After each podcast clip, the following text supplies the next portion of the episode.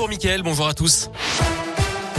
À la une, le pass sanitaire élargi à partir d'aujourd'hui. Il est également demandé pour les 12-17 ans au restaurant, dans les trains, à la piscine ou encore au cinéma. Deux tiers d'entre eux sont complètement vaccinés.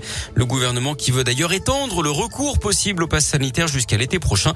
C'est pour se donner de la marge face à un éventuel retour en force de l'épidémie. Un avant-projet de loi est en préparation qui prévoit également le durcissement des sanctions en cas de fraude au pass. Jusqu'à 50 prisons et 75 000 euros d'amende. Dans la Loire, un couac sur la vaccination. 250 personnes ont reçu des doses périmées.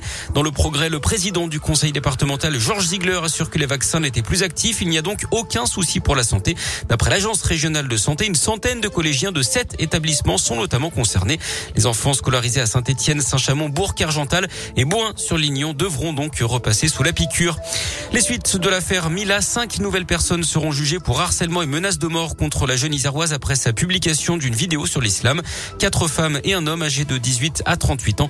Ils ont été placés en garde à vue mardi et comparaîtront au mois d'avril. Dix personnes ont déjà été condamnées dans cette affaire. Et puis la deuxième cérémonie d'hommage au sergent isérois Maxime Blasco, tué au Mali vendredi dernier. Après l'hommage national aux invalides, ça se passe cette fois au 7e bataillon de chasseurs alpins de Vars en Isère. Et c'est à partir de 15 heures. Des perturbations à prévoir aujourd'hui dans les écoles de Cournon, dans le Puy-de-Dôme. La CFDT a déposé un préavis de grève pour les agents du service éducation de la ville. Ils dénoncent une dégradation des conditions de travail des agents et des missions liées à l'exercice de leur métier. La CFDT qui évoque notamment un manque d'effectifs. Un rassemblement est prévu devant la mairie de 11h à 13h. La restauration scolaire sera fermée tandis que l'accueil périscolaire sera lui assuré quasiment partout dans la commune. Un chauffard présumé interpellé après un accident mortel à Jujurieux dans l'un des buts. Une infirmière de 54 ans avait été tuée dans la collision. Le suspect a été arrêté à Béziers dans l'Hérault mardi d'après le progrès. Il a été transféré puis entendu par les gendarmes de Bourg-en-Bresse. Cet homme de 39 ans n'a pas de domicile fixe, mais il avait pu être identifié grâce à son ADN.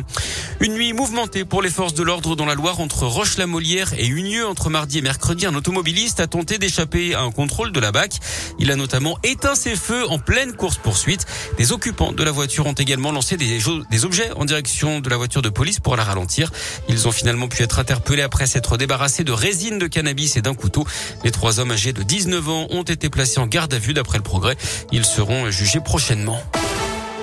Et puis l'actu sport, c'est le foot avec cette défaite de Lille 2-1 contre Salzbourg en Ligue des Champions hier soir. Les nordistes derniers de leur groupe. Autre club en difficulté, le FC Barcelone. Les Catalans balayés par le Bayern Munich 3-0 lors de la première journée ont à nouveau sombré 3-0 contre le Benfica hier. À suivre ce soir la Ligue Europa, Lyon face à Brondby à 18h45. À la même heure, Monaco jouera à la Real Sociedad. Et puis à 21h, ambiance brûlante assurée entre Marseille et Galatasaray.